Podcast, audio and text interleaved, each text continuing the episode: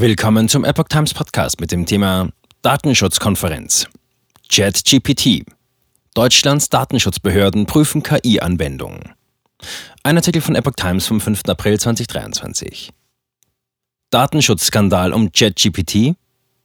Deutschland prüft derzeit mögliche Verstöße der auf künstlicher Intelligenz, KI, beruhenden Anwendung gegen die deutsche Datenschutzgrundverordnung. Die Datenschutzbehörden der Länder prüfen mögliche Verstöße der auf künstlicher Intelligenz beruhenden Anwendung JetGPT gegen die deutsche Datenschutzgrundverordnung DSGVO.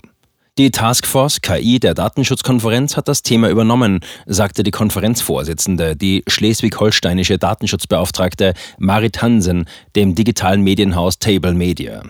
Sie wies darauf hin, sie sehe hier nicht nur Risiken für den Datenschutz, sondern auch Herausforderungen für die Politik.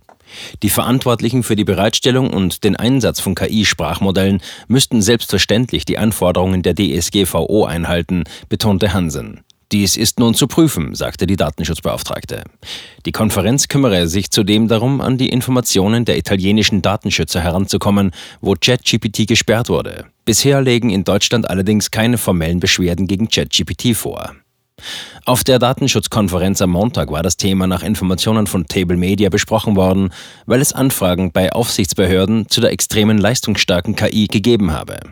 Offensichtlich sind die Risiken umfassender als nur Datenschutz, so dass nicht nur ein Tätigwerden der Datenschutzaufsicht und beispielsweise der Landesmedienanstalten gefordert ist, sondern auch der Politik und Gesetzgebung, sagte Hansen.